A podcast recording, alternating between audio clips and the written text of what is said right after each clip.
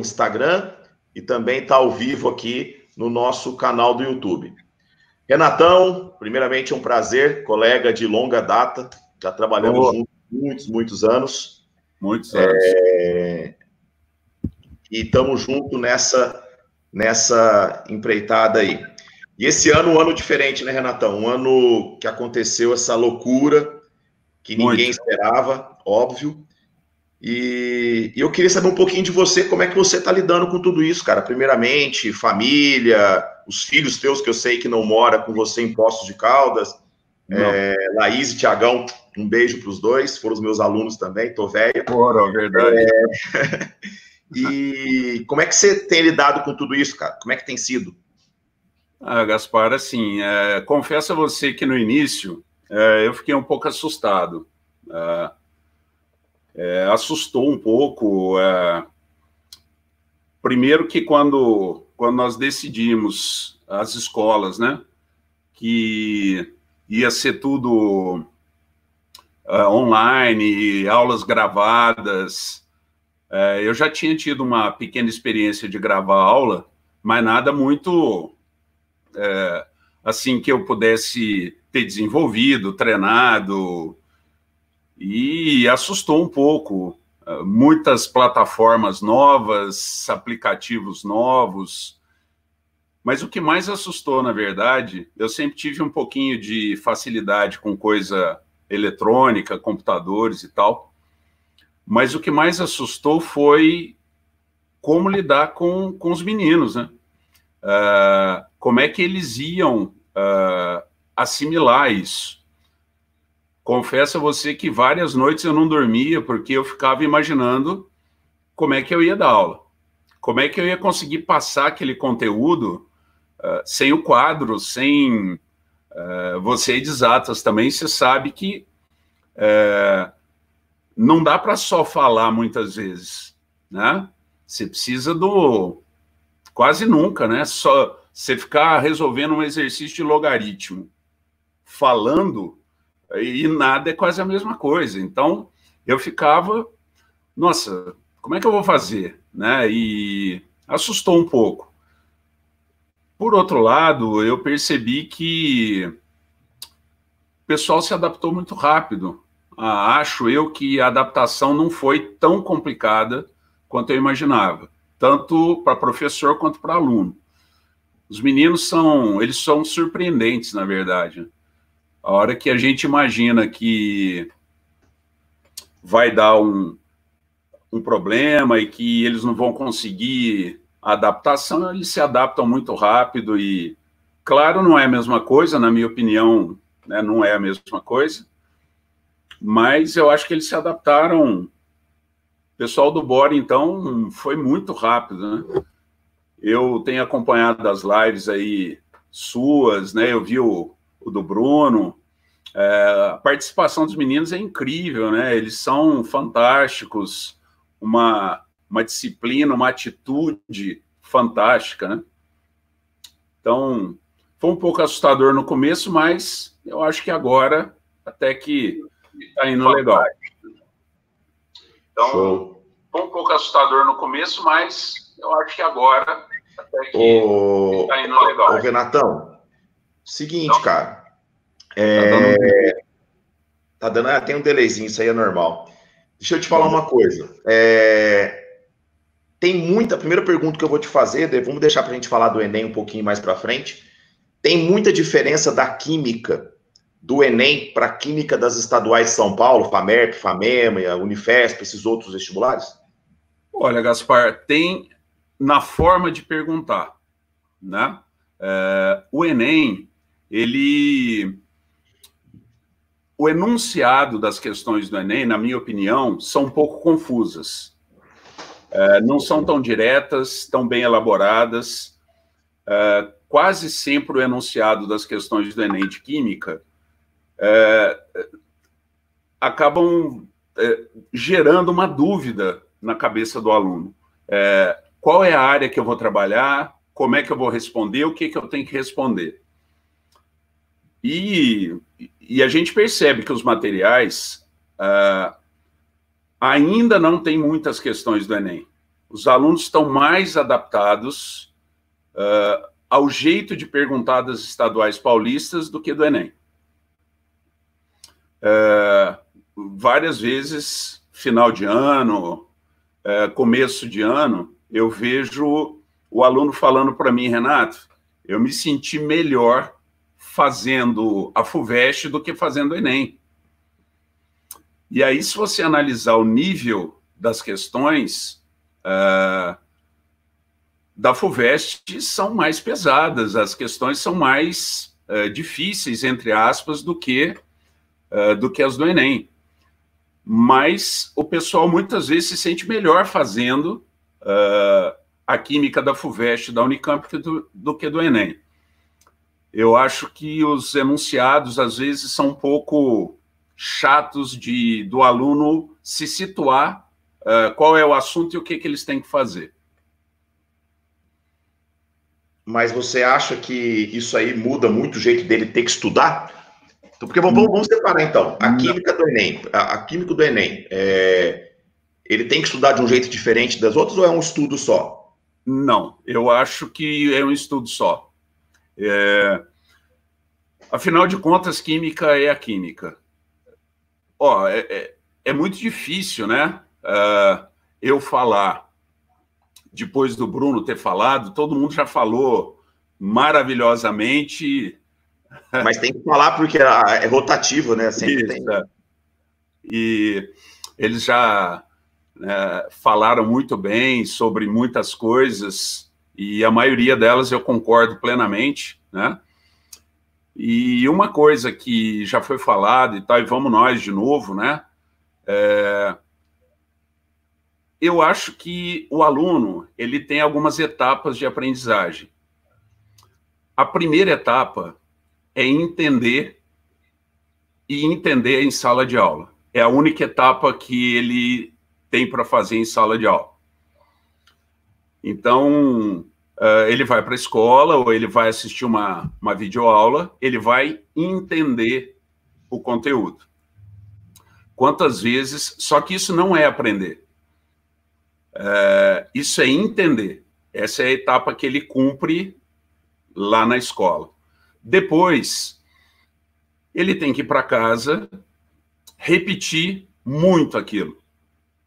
Exercícios, uh, é, o, é o método comum, né? É repetir, os japoneses já sabem disso há muito tempo. Repete, repete, repete, repete. Depois, ele tem que fazer um trabalho que é muito dele, que é relacionar assuntos. Matemática, física, química, biologia, interpretação de texto, português, tudo, ele tem que relacionar isso. Ele não pode imaginar que a química do Marcelo é diferente da minha. Ele não pode imaginar que o que você ensina de grandeza inversamente diretamente proporcional não vai ser usado em química. Vai. Então ele tem que relacionar isso na cabeça dele. E aí eu acho que uma dica já para os meninos, treinar fazer exercício de vestibular, porque exercício de apostilas, qualquer uma, eles são daquele assunto que você está dando no dia. Eles não relacionam uh, os assuntos. Então, eles têm que treinar fazer exercício vestibular, porque no vestibular eles vão relacionar os assuntos. E a última etapa, e aí ele está aprendendo. Bom, aí o aluno fala assim: aprendi. Tem uma última etapa, que eu acho que é a etapa mais importante, que é o dominar o conteúdo. Uh, o que, que é dominar o conteúdo? É já ter repetido aquilo tantas vezes, e isso precisa de humildade para fazer, muita humildade. Uh, ele precisa repetir aquilo tanto que qualquer situação nova que apareça, ele se vira, ele vai se virar. Isso é fazer vestibular. Uh, eu, eu costumo comparar com aprender a dirigir um carro. Uh, alguém chega para você, então vamos lá, Gaspar, eu vou te ensinar a, dirigir um carro. Isso não muda de vestibular para vestibular. Uh, mas vamos lá, ó, eu vou te ensinar a dirigir um carro. Ó, você vai sentar no automóvel, Tem uma rodela na tua frente. Se você virar ela para direita, o carro vira para a direita, velho. Se você virar ela para a esquerda, o carro vira para a esquerda. Hoje, carro tem dois pedais. Se você pisar no da direita, o carro anda. Se pisar no da esquerda, o carro para. Entendeu? Beleza. Tem uma alavanca aqui. Você aperta o botãozinho, põe no D, o carro anda para frente. Põe no R, o carro anda para trás. Põe no P, o carro para. Acabou. Entendeu? Entendeu. Isso significa que você sabe dirigir um carro? Não. Boa relação. Isso é o que a gente faz em sala de aula. Você vai falar, entendeu? Entendi. Sabe dirigir? Não. Como é que você vai aprender? Repetir, repetir, repetir.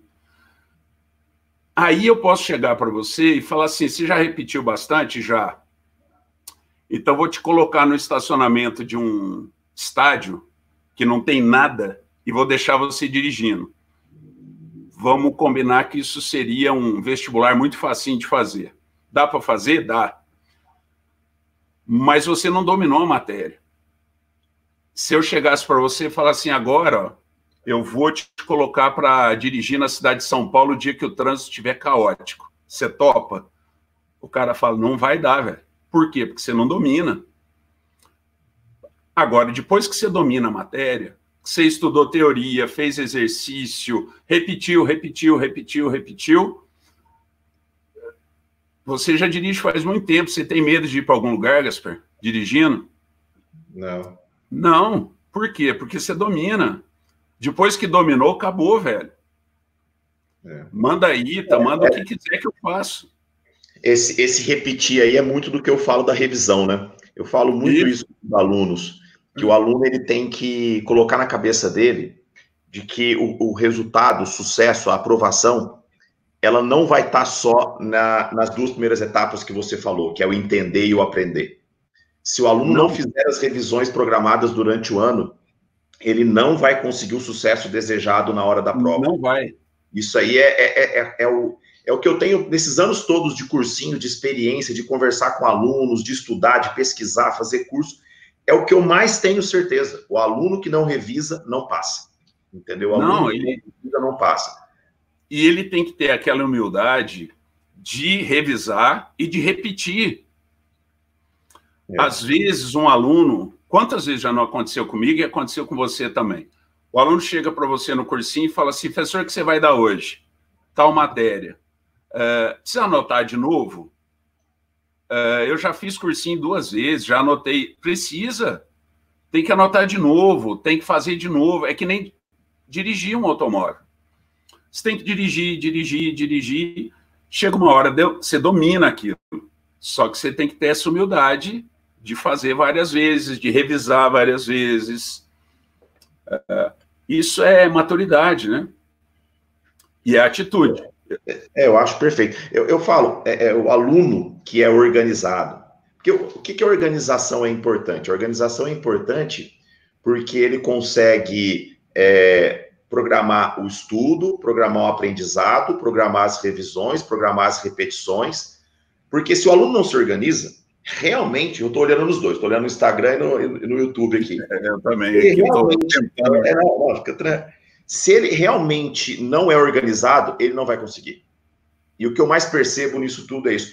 E outra coisa, Renatão, quem era desorganizado presencialmente vai ser desorganizado à distância. Eu concordo plenamente. Então, a, a, organização ela independe. Né? Então, a organização, a, a disciplina independe. É, então por isso que eu falo muito para meus alunos. Primeiro, se organiza. Ajeita a tua vida, organiza. Um, um pré-vestibulando que não tem uma agenda, velho, esquece. Um pré-vestibulando que não tem uma agenda, esquece. Ele tá, tá já tá para trás já, entendeu? Sem dúvida. E, então, e eu, eu, eu sempre... E eu gosto sempre de dizer para o aluno que essa organização, essa disciplina, essa metodologia de ensino, ele tem que levar para a universidade. Porque eu espero que ele entre numa grande universidade, porque vamos combinar que hoje tem um monte de lugar aí que vende diploma. É, eu não considero nem universidade, é venda de diploma. Mas eu espero que o meu aluno entre numa grande universidade. E, velho, lá ele vai ter que ralar também. Essa disciplina que ele vai desenvolver agora, ele vai usar lá depois. É, vai então, fazer é cálculo 2 e 3 na Unicamp para ver o que é fácil. Se não tiver disciplina, não rola, velho. Não, e outra coisa, né, Renato? Ele vai ralar muito mais na faculdade do que agora, né? Agora é. é... A gente fala isso, os caras falam, pô, professor, você fala isso, você desanima a gente, então não gosto de falar. né? Mas ele vai falar muito mais na faculdade. Vai ralar. Não, porque eu, agora, querendo. Eu brinco com os alunos assim, quando eles chegam é, no nono ano do, do, ensino fundamental, eles falam assim, nossa, eles lembram lá da, da quinta série e falam assim, nossa, eu era feliz e não sabia. Aí eles chegam no primeiro ano do ensino médio, vê uns caras feios que nem o, o Gaspar, o Renato, aí eles falam assim, nossa, velho, eu era feliz e não sabia. Eles chegam no terceiro ano, aquele bolo de apostila para estudar, eles falam, pô, velho, lembra do primeiro ano? Falei, eu era feliz e não sabia. A hora que eles chegam na faculdade, eles lembram do pré-vestibular e falam, nossa, velho, eu era feliz e não sabia. A vida é um eterno isso, né? É. Aí quando ele casa, fala, nossa, eu era solteiro, era feliz. Eu era feliz. Não é isso aí. Quando ele tem o primeiro patrão. Primeiro né, filho, aí vai tudo assim. Aí vai tudo assim.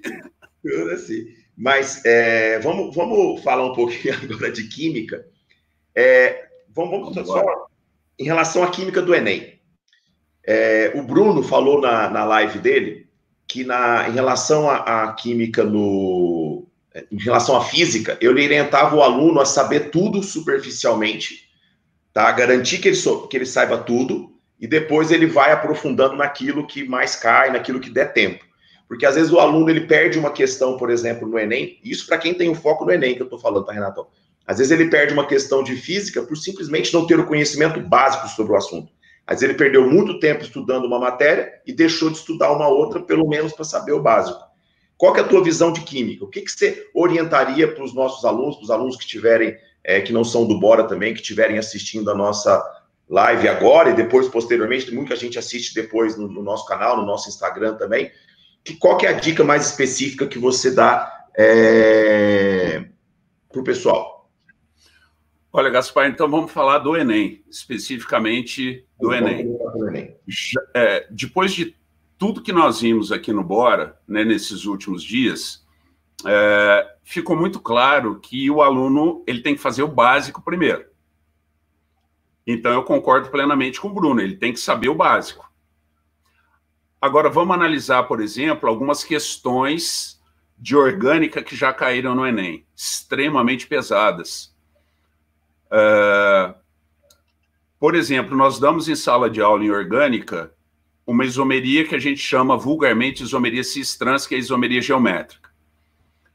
Uh, esse termo cis-trans, uh, ele está sendo abandonado e vai aparecer agora um sistema que é chamado sistema alemão que é o EIZ. Uh, isso ainda é meio recente uh, com relação à UPAC.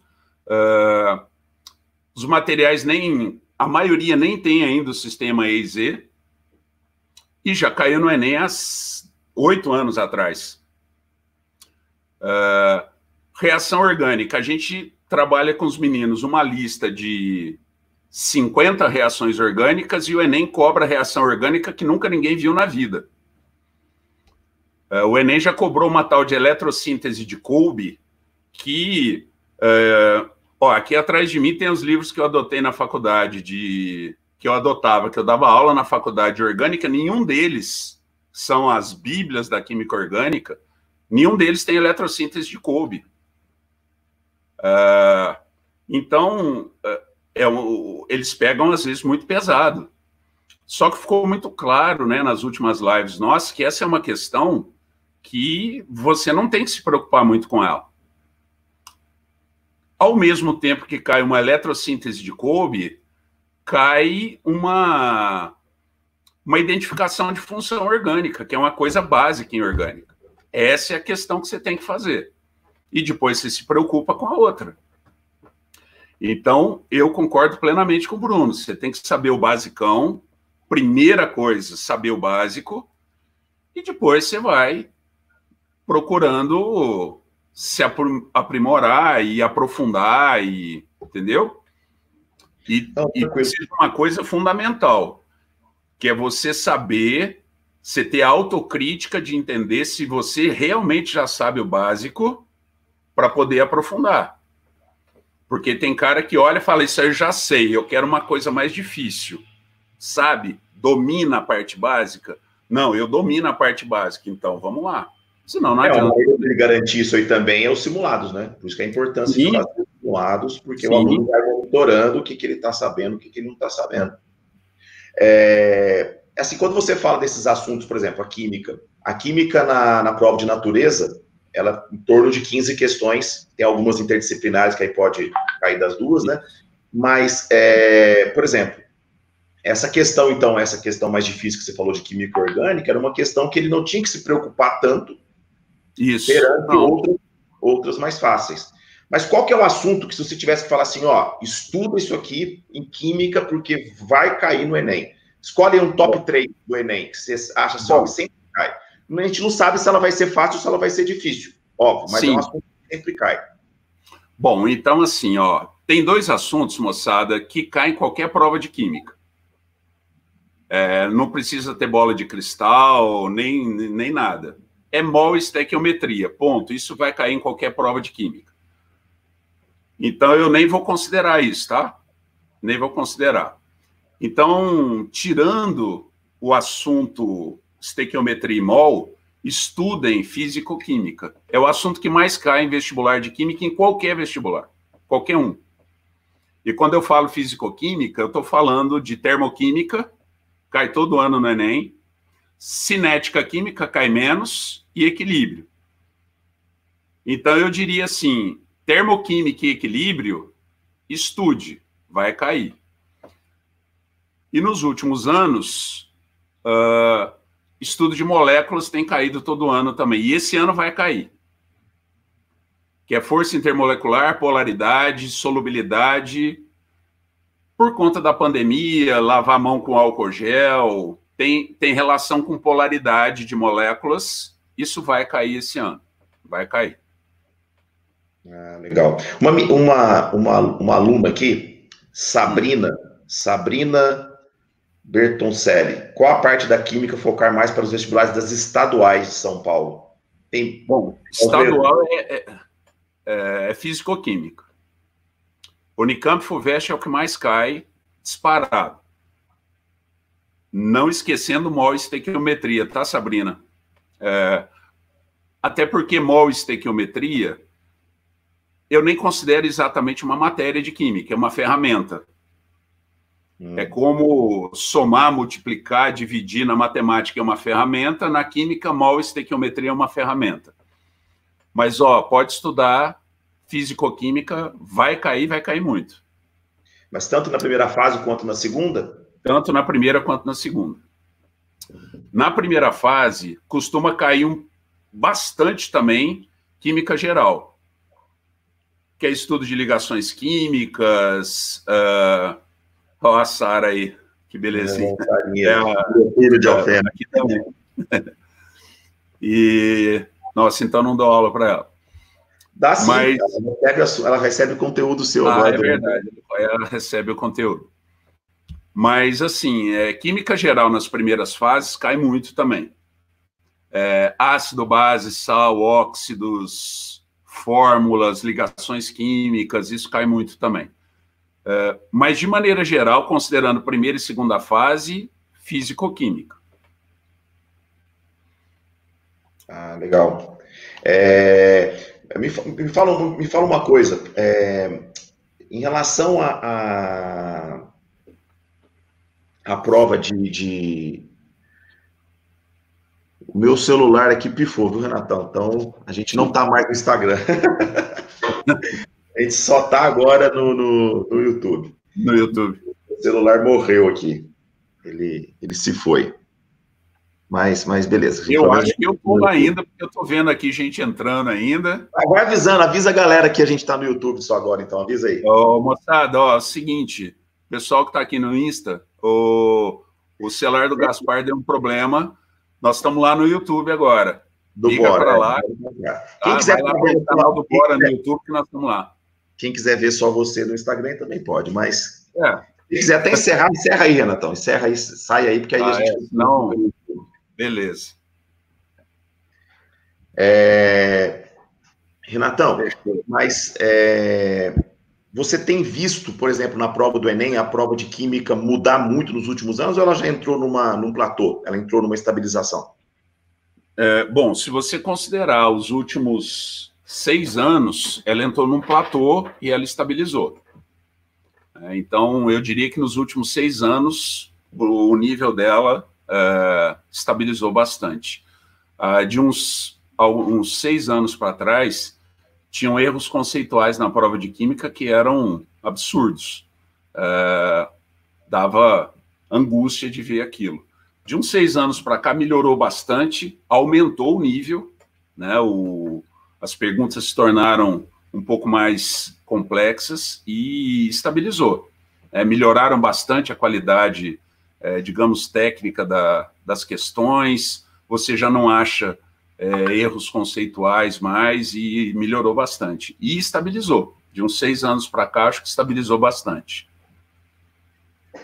É, Deixa eu só mudar aqui. Você está me ouvindo? Tô, tô. Tá me ouvindo? Tô ouvindo bem. Todo, todo mundo me ouvindo aí. É, eu queria te falar que se alguém não estiver me ouvindo, que eu mudei o foninho aqui, se alguém não estiver me ouvindo, avisa aí no, no chat, fazendo um favor. Ana Lúcia, professora de Química, tinha te mandado um abraço lá no... Mano, abraço, Ana. Ana Lúcia. Agora, é, te mandou um... professora, gente boa demais. Gente Abração, fina. Mano. Eu tive alguns, alguns poucos contatos com ela, mas gente finíssima. A, a Sara, que você falou que não era sua aluna lá, mas ela tem recebido as suas aulas, né? inclusive ela falou aqui, ó, aulas excelentes, Goff. Obrigado. Ela ainda falou aqui, ó, eu amo. Eu ainda estou me adaptando com aula online, né? Vai melhorar, acredite, vai melhorar. Não, mas a gente se adapta. Você lembra ano passado, quando a gente foi fazer a maratona, ano passado? Lembro, né? lembro. E, e eu acho que é, que é, que é, é bacana porque a gente, professor, na verdade, o que mais a gente sente falta é na hora que a gente está gravando, falando, é do calor humano, né? Sem é dúvida. Da, é, da, é do feedback ali instantâneo, a gente convive muito com isso muitos anos. É o que você sente mais falta é isso. É. Mas eu costumo falar para os alunos que em contrapartida também tem a parte boa, não tem nenhum aluno pedindo para no banheiro, a câmera não pede para ir no banheiro, a câmera não fica entrando sem dar sala toda hora, é. a, a, câmera não conversa sozinha. Tudo tem os dois lados, né? É, uh, é, aqui, ó, tem uma outra pergunta aqui, Renatão, vamos lá. Manda. É, o nível da FUVEST permanece o mesmo na parte de química. Eu Olha, quero Maria só, só, antes de você responder, Renatão, desculpa, eu quero acrescentar. Não. Talvez a pergunta dela esteja baseada nessas é, nos, nos, pareceres que a Unicamp tem dado, né? De que ela vai fazer uma prova adaptada, uma prova diferente, tal. Então, muitos alunos perguntam para mim. Então, pode ser que a pergunta dela seja essa também. Se você crê, se você acredita, ou se você tem alguma informação de que vai ter mudanças radicais na prova. Olha, mudanças radicais não, mas uh eu convivo e convivi muito tempo, né, dentro da Unicamp, convivo e conheço muita gente lá, né, e eu sei que lá eles se preocupam muito com escola pública, muito com escola pública. E eles sabem da dificuldade que está acontecendo. Então, eu imagino é, que é, eles estão vendo o que está acontecendo, a dificuldade né, que os meninos de escola pública estão é, enfrentando, Aqui em Minas, é, né, para quem acompanha a gente aí, eu sou de Poços, né, mineiro, é, meu sotaque também não nega, né, caipirão pra caramba, é, mas eu gosto muito disso. É, mas é, eu vejo uma dificuldade né, para os alunos de escola pública muito grande, e os caras acompanham isso muito de perto, né, muito de perto. E eu acho que eles devem dar uma aliviada, assim eu acho que eles devem dar uma aliviada. Não acredito que seja uma coisa muito radical, porque FUVEST Unicamp, é, USP Unicamp, né, é, eles entendem muitas vezes o que está acontecendo, mas eles não costumam aliviar, nem quando a gente está lá dentro, né? Até porque eles puxam então, tendência, né? Eles puxam tendência. É. Eles, eles, eles, se marcaram, eles marcaram uma posição no cenário de, de, vestibulares, né? E eles não vão. Também não acredito que vai ter uma mudança muito radical, não. Eu acho até que vai existir uma pequena mudança, talvez o nível. É, eu não vou dizer assim, caia o nível, mas talvez eles não coloquem questões extremamente complexas. É, então, acho que vai mudar um ou. Eles, ou eles podem limitar os assuntos também, né? Eu, eu, eu posso acreditar nisso, de que em vez de cair toda a química, eles limitarem a uma parte da química dentro de um nível de questões que eles já acreditam, mas eles, matemática também, caiu uma parte da matemática. Eu acho que a gente tem que ir acompanhando, mas eu também não acredito que mudanças nós estamos num ano muito diferente, né? No, no, nós estamos vivendo uma situação absolutamente ímpar. Então, é muito difícil prever qualquer coisa ou falar qualquer coisa. Então, é isso a única que coisa que não muda é acompanhar todo dia, dia a dia, o que está acontecendo e, se for o caso, mudar um pouquinho o rumo uh, do que está sendo feito e fazer uma adaptação. Uh, vai se dar melhor quem se adaptar melhor, né? Eu já dizia lá, o, né, lá atrás, né, quem se adapta melhor é que sobrevive. É, eu vou, tem duas perguntas aqui, as duas eu vou te ajudar a responder. Uma, uma não é uma pergunta, essa aqui, ó. Acho que ela não viu o começo. Sara, antes de você começar a assistir aqui, eu e o Renato, a gente já estava combinando de fazer uma aula de log junto com PH, POH. Tá, Sara, então... nós vamos fazer uma aula juntos, tá?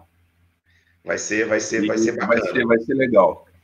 É... O que a gente pode fazer, Renatão, essa, no Bora é você que dá essa parte de pH e POH? Não. Quer dizer, é... isso é aí, frente, se eu não é me engano, está numa frente que eu dava e agora não mais. A frente A eu acho que não contempla pH e POH. Ah, eu acho tá. que isso deve estar na frente 2. É, mas eu não tenho certeza absoluta, não. Eu não. É, o material é um material que eu não trabalho em outra escola Entendi. e eu não me lembro de cabeça. É, a gente vê, mas de qualquer forma a gente faz uma revisão depois junto, não tem não, problema. claro, sem dúvida. A Maria Elisa faz uma pergunta o seguinte: se as notas de corte da primeira fase, o que você acha? Eu acho, ô, ô, Maria Elisa, vou falar primeiro, depois você fala, Renatão. Vai ter uma diferença muito grande, porque vai diminuir o número de questões esse ano. As provas não vão ser mais iguais zero. É, o vestibular Unicamp já anunciou que vai ter é, dividir em dias, então não é o mesmo padrão. Então, o padrão de referência já vai ser diferente. Né? Então, vai você diferente. vai ter aquela referência de nota de corte. Isso influencia o tempo que você tem para fazer, o cansaço que você vai ter, se divide em dois dias. Então, assim, isso aí já vai ser um fator que né, já não, não, não já vai mexer nisso daí. Agora, se você me perguntar, eu, nesse período de paralisação, se estudar à distância é muito diferente de estudar presencial? É. Porém, está todo mundo estudando à distância, não tem Isso. ninguém estudando presencialmente. Então, está todo mundo é, que está conseguindo estudar, né? Vamos deixar bem claro, está todo mundo que está estudando do mesmo jeito.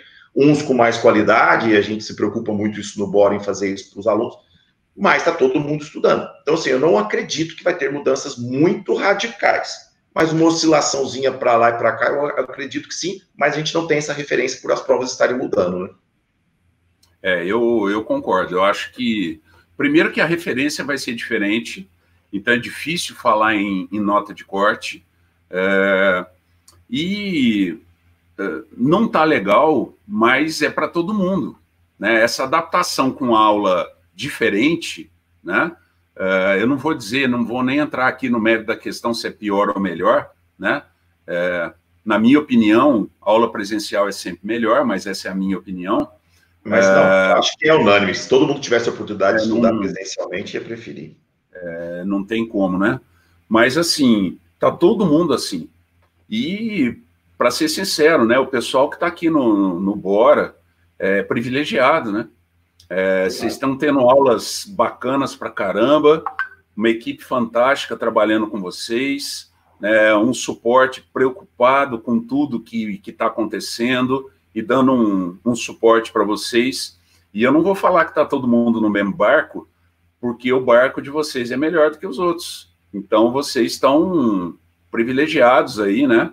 É, então, eu acho que essa questão da nota de corte é algo que é, eu sempre falo isso para os alunos, né? É, não se preocupa muito em, com nota de corte, nem com candidato vaga. Preocupa com é, aprender e dominar a matéria. É, e nós estamos uh, diante de uma adaptação, que é a aula online. Então, é, tenta se adaptar a isso, cria, como o Gaspar falou, uma rotina bacana, é, cria uma forma de estudar é, eficiente. Se não estiver dando muito certo, é, consulte alguém, né? muda um pouquinho aqui, um, uma coisinha ali, até você é, ter a sua forma de estudo bacana e depois é, vai dar certo. Fique tranquilo que, que, que, que, vai dar certo, tá? Preocupa muito com nota de corte, não. Preocupa em se adaptar bem a essa nova realidade e vamos nós, véio. vai dar é. certo. A, a Gabi faz uma pergunta também, ó. É, a Unesp, ela é um pouco diferente, Gabriela, do resto, tá? A Unesp, ela é mais conteudista, é, não que a FUVEST não seja também. Das três estaduais paulistas, eu diria que a Unicamp em Química é a menos conteudista. A Unicamp em Química, ela vai te cobrar e vai... É, quando a gente fala conteúdo, né? É, maluquinho aí, grande garoto. Esse era bom demais de serviço. Uh, gente, assim, ó, uh, quando a gente fala de conteúdo, é claro que você tem que ter conteúdo para fazer uma prova de física, química, história, geografia, senão você não vai fazer a prova. Quando eu falo conteudista, uma questão conteudista, eu estou falando daquela questão onde o cara pergunta assim: qual é o nome de uma substância que tem fórmula AL2SO43?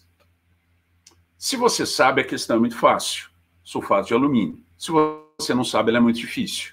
A Unesp adora isso. Ela não vai fazer você raciocinar muito, ela vai fazer perguntas diretas sobre o conteúdo. É... Isso é um pouco diferente das outras. Nas outras, a pergunta não vai ser tão direta assim, é... e a Unicamp ela vai te exigir um raciocínio que a Unesp ela exige também, é claro, mas num nível uh, mais baixo, eu diria. Ela é mais conteudista. A Unesp, por exemplo, adora te dar uma lista com nome de substância inorgânica e perguntar a fórmula de todo mundo, coisa que dificilmente você vai encontrar na FUVEST na Unicamp. Lá você tem que saber a fórmula para aplicar em outra área.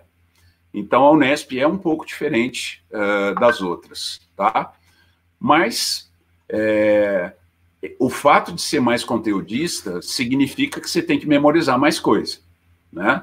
É, sempre quando eu dou tabela periódica, um aluno pergunta assim, Renato, precisa decorar a tabela? Né, de maneira geral, não. Né? Afinal de contas, para que, que se faz uma tabela? Você não ter que decorar, senão não precisa da tabela. Mas pode acreditar, quanto mais você decorar a tabela, melhor para você no vestibular.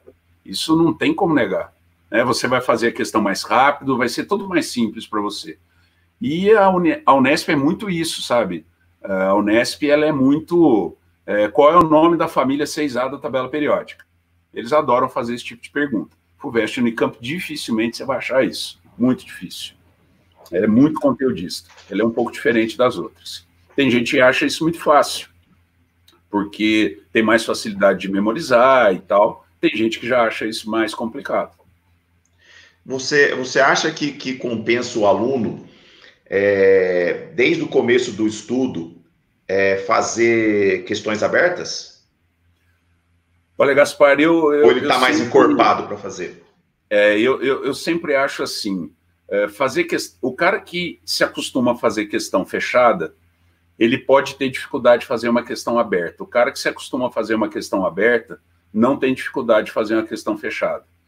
Por quê? Porque a questão fechada ela tem a muleta da alternativa, principalmente em exatas, é, que é o seguinte: você tem um cálculo para fazer em química. Aliás, eu gosto de dizer que química é a prova que mais conta você tem para fazer no vestibular. Acho que mais do que na prova de matemática. Prova de matemática você estabelece relações e tal, mas conta mesmo de dividir, subtrair, multiplicar e tal. Potência. Eu acho que a prova de química é a que mais você vai fazer. Uh, e aí você tem lá um cálculo para fazer. Vamos imaginar que você errou o cálculo. Você olha na alternativa, pô, velho, não tem alternativa com essa resposta. Errei alguma coisa. Você volta e revê o que você fez. Numa questão aberta, você não tem como fazer isso. Então, ou você está concentrado no nível hard, ou o negócio pode desandar. Então, é, eu acho, claro, você tem que treinar as duas coisas, né? Jamais uma coisa só. Mas se eu tivesse aí sentado hoje estudando, eu faria mais questões abertas do que fechadas. Eu treinaria mais com questão aberta do que fechada. Porque eu tenho que estar concentrado o tempo inteiro numa questão aberta. Na questão fechada, eu faço, tem alternativa que é absurda, você já elimina, e às vezes até, coisa que os alunos às vezes não, não fazem, é pegar um, uma alternativa e jogar num cálculo para ver se dá certo. Né? Principalmente quando você não tem certeza do que você está fazendo, essa é uma possibilidade. Você pega uma alternativa lá, joga no cálculo, vê se dá. E agora, numa questão aberta, não tem como fazer isso. Então, acho sempre mais interessante a questão aberta. É, é, mas uma coisa que eu falo muito para os alunos, que eu acho que faz parte do, do, do processo de aprendizado dele, é, acho que o Renatão caiu a internet dele, mas eu vou continuando falando aqui até o Renatão se estabelecer lá. É uma coisa que vocês têm que ficar muito, tá me ouvindo, muito, muito atento na hora de estudar é criar a, as fases do teu estudo, que é o que eu e o Renatão estávamos falando aqui no começo da conversa. Você tem que é, entender a matéria, aprender a matéria, revisar e praticar. Caiu, mas já voltou, Renatão. Voltou, beleza. Voltou, já está show de bola. Então, Aí, você, eu estava conversando com eles aqui, eu vou concluir meu raciocínio. Então, você tem que cumprir essas tá. etapas, tá? Eu estava falando para eles da, da, que o aluno tem que cumprir as etapas de entender a matéria, aprender a matéria, revisar, repetir é, e praticar. O praticar seria fazer simulado, resolver provas de anos anteriores. Tem muito aluno que tem muito medo de fazer simulado, muito medo de resolver provas de anos anteriores. Tem medo. Tá? Mas é muito melhor você é, conhecer os teus defeitos, conhecer tuas falhas, para você definir a tua estratégia de estudo, para você definir aonde estão os teus pontos fracos, do que você ficar com receio e, e, e, apostar todas as suas fichas no momento que você não sabe o que vai acontecer. Então, assim, eu acho que você tem que ter essa maturidade, a organização de criar todas as fases de estudo e essa maturidade também de falar, poxa, eu não tenho que ter medo, cara, eu não tenho que ter receio, eu estou fazendo o que tem que ser feito e eu prefiro agora muito mais ir para o enfrentamento agora, sabe, encarar as minhas, as minhas dificuldades, as minhas falhas, do que eu ficar escondendo. É, eu vejo essa esse, esse medo que muitas vezes o aluno tem de fazer um, um simulado, que é o receio de estar tá estudando muito, estar tá se dedicando muito e, e não ver resultado. É, de repente ele faz um simulado, vamos imaginar uma situação hipotética, ele vai com ele 60%, e ele está se dedicando para caramba, ele está ralando para caramba. O próximo simulado é, 60%, o outro 60%, e ele começa a perceber que ele, ou ele acha né, que ele não está evoluindo. E esse medo é, de constatar que muitas vezes ele está se dedicando e o negócio não está dando certo. Isso eu acho que é um medo muito natural né, da pessoa se dedicar em alguma coisa e não ver um retorno. É, só que é importantíssimo você ter essa noção para você direcionar, né? O Einstein já dizia muito tempo atrás, se você faz tudo do mesmo jeito sempre e espera resultados diferentes, é, você é um tolo, né? Você tem que mudar alguma coisa. Se você está fazendo simulado, está se dedicando para caramba e o negócio não está evoluindo, tem alguma coisa errada. Então você tem que mudar ou sua forma de estudo, é, procure ajuda, alguém que, que tem experiência, os professores aí estão todos, acho, disponíveis para vocês, para dar dica, todo mundo, né, maior boa vontade do mundo. Então, é, faça os simulados, veja o que está acontecendo. E o que eu acho mais importante, Gaspar, que é o seguinte: não só em simulado, tá? Simulado também, mas em casa. Tem muito aluno que vai fazer uma lista de exercícios, ele faz um exercício, erra, ele pula para o próximo. Faz o próximo, erra, ele vai para o outro. Velho, você tem que analisar por que, que você errou. Você tem que tentar entender cada exercício por que, que você errou. Se você vai para o próximo e acerta o próximo, você nunca vai entender por que, que você errou e por que, que você não está evoluindo. Então, vamos imaginar um aluno que tem dificuldade com gráfico. Então, ele faz o primeiro exercício, não tem gráfico, ele acerta, beleza. O segundo tem gráfico, ele erra. O terceiro tem gráfico, ele erra. O quarto não tem, ele acerta. E ele fala, pô, mas ele não percebeu que ele errou os exercícios porque ele tem dificuldade de leitura de gráfico. E aí é que está o X da questão, é aí que você evolui. Você evolui não com o exercício que você acerta, mas com o exercício que você erra. Então você errou aquilo, por que, que errou? Aí eu fiz conta errada. Porra, velho, você tem que treinar a fazer conta. Eu não li o gráfico, não, eu tenho dificuldade de ler gráfico. Então vamos lá, vamos começar a fazer exercício que tem gráfico e vamos trabalhar gráfico. E a hora que tiver na aula que o Renato, o Bruno, o Gaspar e alguém tiver dando gráfico, professores de geografia que tem gráfico, vamos falar de gráfico. É, cutuca o seu professor, pergunta para ele até você entender e aí, essa deficiência já vai te dar algumas questões a mais no próximo simulado. E é aí que você começa a evoluir.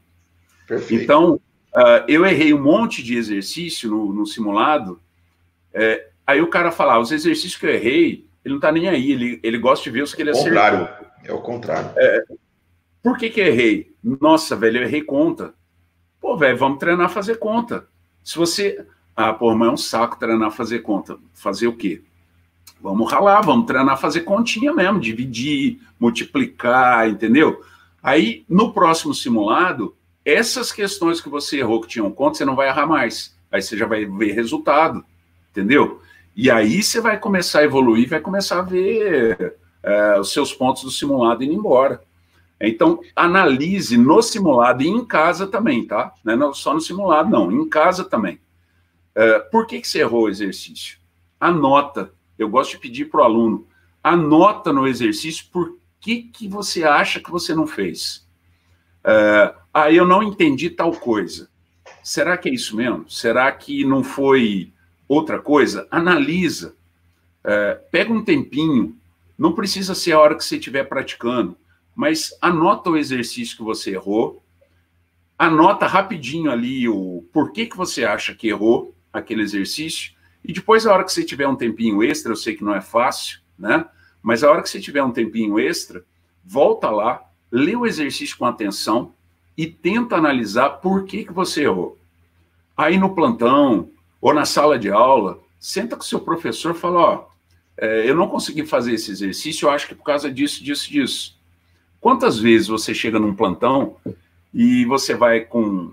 Uh, ontem, né, dando um plantão, é, uma aluna fez uma pergunta para mim, falou, professor, não estou entendendo esse exercício. Aí eu olhei, falei assim, ó, você percebeu que nesse exercício o cara está falando de PKA e não de KA? Ela falou, nossa, eu não tinha percebido. Eu falei, ela falou, nossa, então é, ó, já sei por que, que eu errei. Então, anota, né? Às vezes, um detalhezinho aqui, outro ali, já vai te fazer né, evoluir muito, né? Num, num, num simulado, é, na matéria em si, que às vezes o simples fato de você dominar, ah, por exemplo, fazer conta, porque Gaspar tem uma, algumas situações na química, é, por exemplo, eu escuto muito aluno falando para mim que cálculo estequiométrico é um negócio complicado. É, não vou negar que exercício de cálculo estequiométrico tem várias formas de você fazer. E quando você não tem uma rotina de resolução, isso acaba se tornando um pouco mais difícil. Mas a maioria dos alunos erra a conta. Aí ele vai lá no gabarito conferir, não bateu com o que ele fez, e ele pula para o outro. é, ele acha que ele errou na, na regra de três, ou ele errou na, na, transformação de unidades, mas você tem que achar onde você errou. É, você tem que se preocupar com isso. Né? E aí, às vezes, o simples fato de você dominar um pouco mais a matemática, por exemplo, e não estou falando só conta, não, estou falando de matemática pura mesmo. Né? É, você domina um pouco mais a matemática, a química vai fluir na, na, na sua vida com uma facilidade muito maior. Muito maior. Eu costumo dizer que química tinha que chamar regra de três. É, não, não. É, você vai dar aula de log comigo, viu? É, de pH. Quero fazer pH com regra de três. Tá bom, tô brincando. Natão, para a gente finalizar, vamos ouvir a sua opinião e a minha em relação ao adiamento do Enem. Só para te é, deixar aí a par certinho, você deve ter visto também, a gente conversou sobre isso. É, hoje, no INEP, no site do INEP, no site do MEC, nas mídias sociais, tanto do INEP, do MEC, quanto do, do, do ministro, é, foi dado a informação de que vai ser feita uma enquete do dia 20 ao dia 30 de junho, com três opções de datas para o Enem. Eu vou considerar o Enem impresso, porque não é a nossa, é, para nossa região aqui, não, não, é o Enem digital não, não vai ser feito. Então, olha lá, opção 1, de é, 6 e 13 de dezembro desse ano, de 2020. Opção 2, dia 10 e 17 de janeiro de 2021. Opção 3, 2 e 9 de maio de 2021. É... O que, que você tem para falar disso? O que, que você acha? O que, que você. Bom, primeiro que é, tinha que adiar o Enem, na minha opinião. Né? Por, por N motivos, eu acho que isso foi uma coisa sensata a ser feita. Uh, confesso a você, Gaspar, que eu tenho um pouco de medo uh, da transparência dessa, dessa enquete. Mas vamos deixar isso de lado, porque há pouco tempo atrás saiu aí uma notícia de que talvez uh, não tivesse grana para fazer o Enem esse ano. Então, Na verdade é 2021. Foi falado que era 2020, mas a, a original era falado de 2021. 21. Bom, mas, é, mas, mas, vamos lá. Sim, burburinho para tudo quanto é lado. É, é, vamos esquecer isso tudo. É, me preocupa um pouco a data de maio do, de 2021. Essa data me preocupa um pouco, é, porque até o Enem ser feito, ser corrigido, é, ser lançado nas plataformas para as universidades pegarem essa nota e começar o ano letivo, isso só vai acontecer em agosto de 2021. Quer dizer, é, na melhor das hipóteses, é, os alunos vão perder, seis meses. Né? Isso, é, claro que nós estamos numa situação absolutamente diferente de tudo, é, e não seria, assim, 100% ruim. É, mas eu acho que a data de janeiro é, é uma data muito boa. Eu acho que seria, na minha opinião, seria o ideal. Seriam as datas de janeiro. É, é, dá para a gente ter esse conteúdo tranquilo, dá para a gente trabalhar muito bem. É, e é, a prova de janeiro eu acho que seria uma, uma data bem interessante. É, a gente partindo do, do cenário que, vamos imaginar, o aluno do Bora ele é um aluno privilegiado. Então, para ele, se vai ser em dezembro, se vai ser em janeiro, se vai ser em maio, para ele é só mais tempo para ele estudar. Vamos, vamos ser reais em relação a isso daí. Para um aluno que não é do Bora, é, que é um aluno de escola pública, principalmente, é, ele pode falar assim, poxa, maio é uma boa data para mim. Mas é, qual que é o grande perigo que eu vejo nisso? Do aluno falar assim, ah, o Enem vai ser em maio, eu vou deixar para estudar o ano que vem. Então, porque se você adiar, porque o aluno fala assim, ah, não, beleza, ah, mas a minha escola, é, a minha escola vai voltar às aulas em agosto, setembro, ah, mas eu vou deixar esse resto de ano aqui agora do jeito que está mesmo, eu vou deixar para estudar o ano que vem. Eu estudo de janeiro até maio. Porque o aluno ele tem que ter a consciência de que o adiamento não resolve o problema. Eu, eu, tenho, eu tenho essa consciência que, na minha opinião, o adiamento não resolve o problema. Tá? É, o problema já está feito, já está feito. De uma forma geral. Para uns mais, para outros menos, igual o aluno do Bora. O aluno do Bora que está aproveitando, ele vai ser praticamente quase nada atingido. Tá? Agora, o maio é uma data que me preocupa nesse sentido. Da pessoa, ah, deixar lá, agora eu vou empurrar para a barriga mesmo. Se eu estava tentando fazer alguma coisa agora, se eu estava tentando estudar, o aluno fala assim: ah, vai ser em maio mesmo, eu vou deixar para frente para estudar. E aí o aluno aí, aí, aí ele pode adiar para daqui dois anos, que não vai adiantar nada. Adia para daqui dois anos, ele vai lá, é, é. adia daqui um ano eu começar a estudar. Então, assim, eu acho a data primeiro de, a data de maio foi uma data muito mais para responder para Senado, Câmara, para os políticos de uma forma geral, para a sociedade ali. Tá vendo? Eu dei opção. Tá vendo? Tinha opção de maio. Tá Ninguém quis. Eu acho que é muito mais jogar para a galera nesse sentido. Mas corre é, o risco de maio, mas corre o risco de maio ganhar. Entendeu? Ah, sem dúvida. Aí, mas a minha opinião é o seguinte: maio ganhando, é, se for, vamos partir do propósito que vai ser feito transparente o negócio, tá? Também tenho o mesmo receio que você. Vamos partir que foi transparente. Então, maio ganhou, tá? Vivemos uma democracia tal. Beleza. Primeira coisa que o MEC tem que fazer. Ele, então, ele tem que deixar bem claro como que vai ser todo o calendário escolar, calendário das universidades, tem que ter uma conversa, tem que ficar tudo muito transparente. Porque o problema é a insegurança. Ninguém sabe como que é, o, é, quais são as, as, as, as previsões, quais são os, os métodos que o MEC vai utilizar, como que vai ser. Ó, não, beleza, adiou para maio. Porém, gente, ó, adiou para maio, porém, vai ser feito assim, vai abrir um SISU no, meio, no, em janeiro do mesmo jeito, usando o Enem dos outros anos, certo? Então vai ter esse SISU, ou não vai ter o SISU, o SISU vai ser só. É, não. Então, assim, isso no cenário de maio ganhar que eu não acredito, mas é democracia, pode ser que maio ganhe como opção. Então, assim, qualquer opção que ganhe, eu acho que paralelo a isso tem que vir uma posição do MEC, que não, não é nem do INEP, é do MEC e das universidades de uma forma geral, de como que se torna o calendário das universidades e também o calendário escolar, até para as escolas se programarem. Né? Quando que vai começar o ano letivo das escolas? Porque Exatamente né, terceiro colegial, a escola que tem ensino médio, não tem os cursinhos mesmo, como é que a gente vai organizar, quando que vai começar o, a, a, o nosso 2021, como que vai ser. Então, todo mundo, aluno, instituições de ensino, universidades, todo mundo tem que receber do MEC esse, esse porque aí eu acho que vai ser, vai ser menos doloroso qualquer situação que venha a acontecer. Sim, sim. É, eu, eu é, só dois pontos aí que Uh, bom, primeiro que uh, se a opção for maio, uh, sinceramente, as dificuldades que os alunos que estão enfrentando uma grande dificuldade, que normalmente é, que não é o aluno do Bora, é claro, é, dificuldade todo mundo está tendo pela adaptação. Mas eu estou falando, por exemplo, um aluno de escola pública. Se for em maio, a dificuldade vai continuar até maio. Quer dizer, não vai favorecer em nada ele. Nada, nada, nada. Tá? Concordo. É, nós estamos vendo aqui, nós estamos vendo aqui em Minas né, um material sendo distribuído com erros grotescos. Uh, né, já estão pensando em jogar no lixo o material que foi feito, enfim, não vou entrar nesse aspecto, mas as dificuldades vão continuar. Então, não vai resolver fazer isso em maio.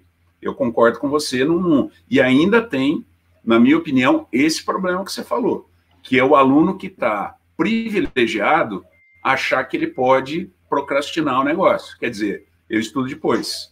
Né? Isso, isso me preocupa muito. Né? Uh, então, não sei se, se maio seria uma opção.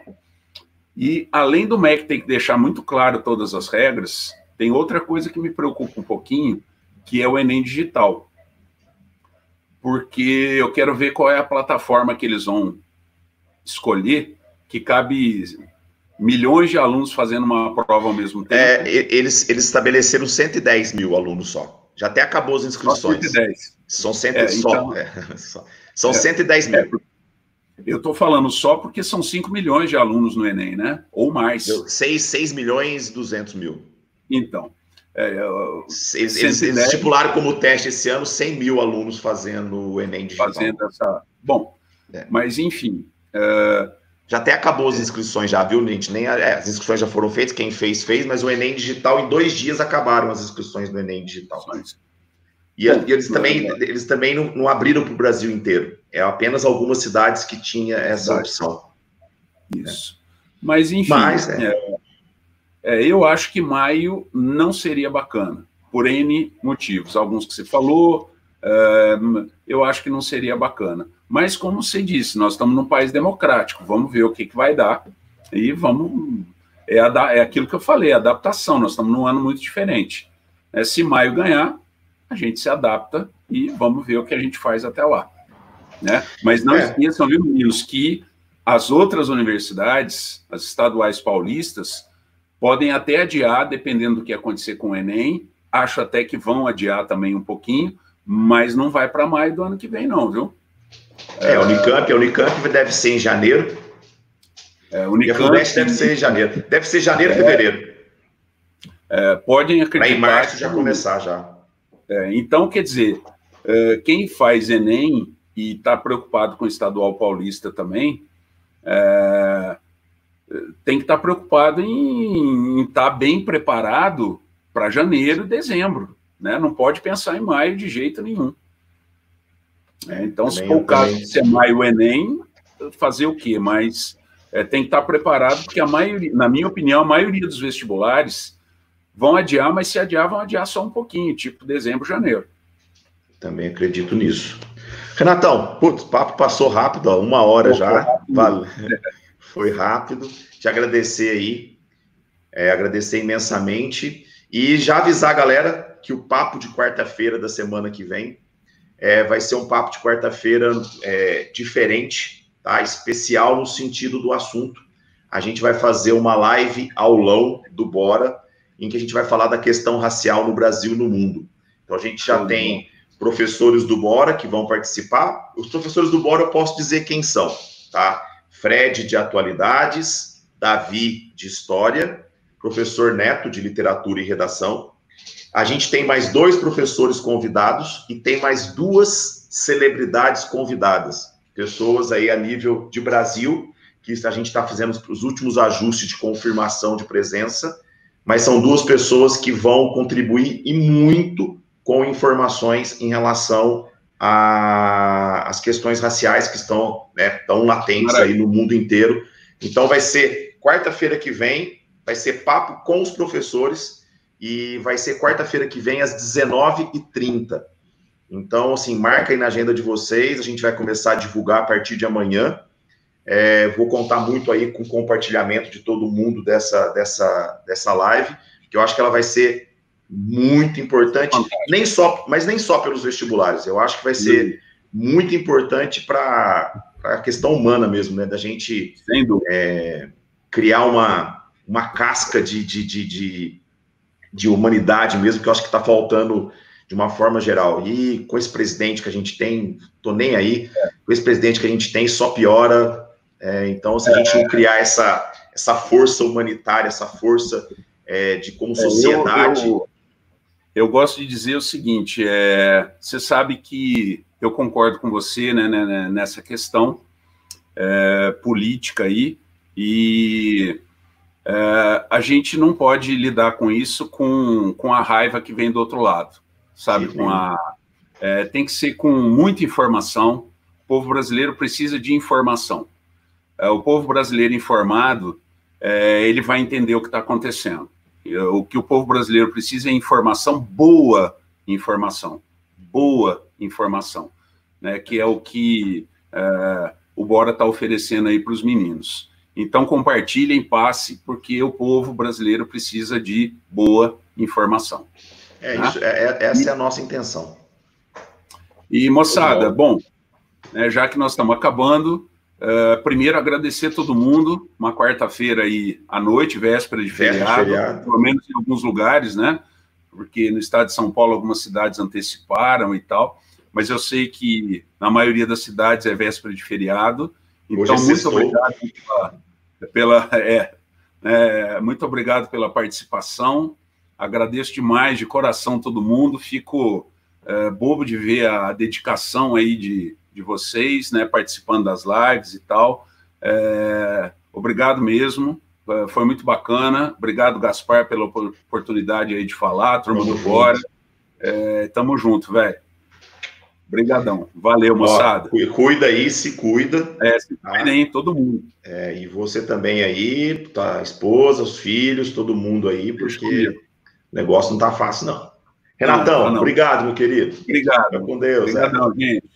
Tchau. Tchau.